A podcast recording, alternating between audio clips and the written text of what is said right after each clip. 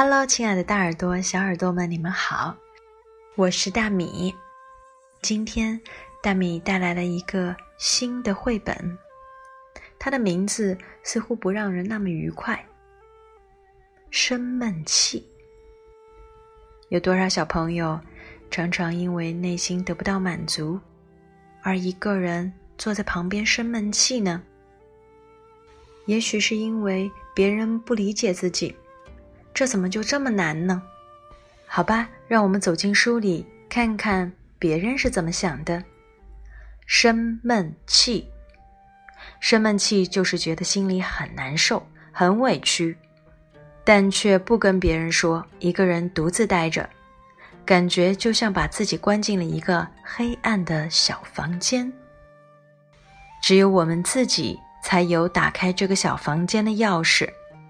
让我们生闷气的事情，在大人看来，往往是很小，甚至是很可笑的事情。生闷气的时候，我们不喜欢说话，也不想和别人交流，但是这样会让我们越来越觉得孤单。刚开始生闷气的时候，我们的心里会很紧张，别人随口说出的话，都会让我们觉得。很难受，甚至很生气。有时候别人说的一些话还会让我们感到嫉妒。这时候我们会更加难为情和伤心，而且我们也不喜欢这样的自己。我们为什么会生闷气？有时候这真的很难说清楚。我们会害怕别人不明白，甚至误会自己。以为我们是很奇怪、很不好相处的人。虽然有时候我们也想直接告诉别人我们不高兴或生气了，但我们更希望他们通过一些表情和小动作就能看出来。还有的时候啊，我们都没意识到自己在生闷气，也不清楚自己为什么要生闷气。这样的话，别人真是没办法帮助我们了。小宝宝与爸爸妈妈分开一段时间之后，就会对他们有些疏远，误以为自己被抛弃了。但其实爸爸妈妈时刻都在想念着小宝宝。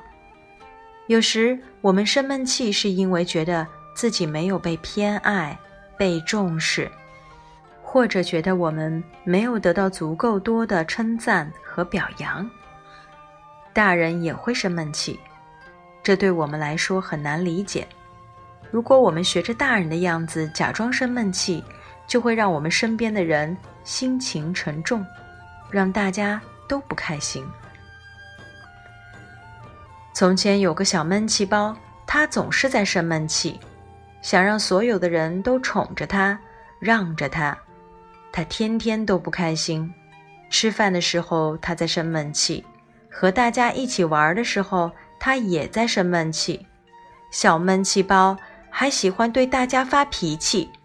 渐渐的，他身边的朋友越来越少，大家都不愿意和小闷气包一起玩了。因为生闷气而发火是一件很糟糕的事情，那种不好的气氛。会使周围的人变得不开心。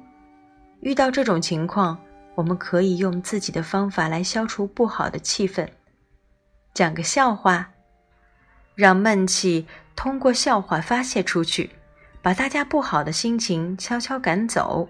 也可以告诉那些生闷气的人，我们理解他们，请他们调整自己的心情。其实，当我们生闷气的时候，总会有人理解我们。如果把生闷气的原因说出来，我们的心情就会好很多。你知道吗？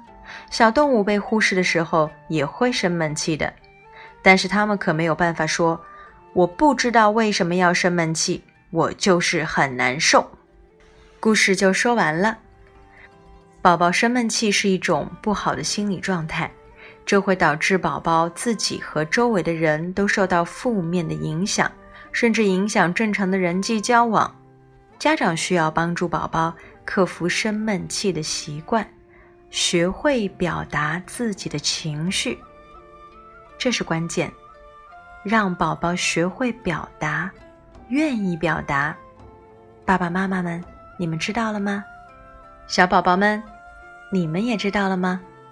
生闷气对身体是有害的，对你自己和别人相处过程也是没有好处的。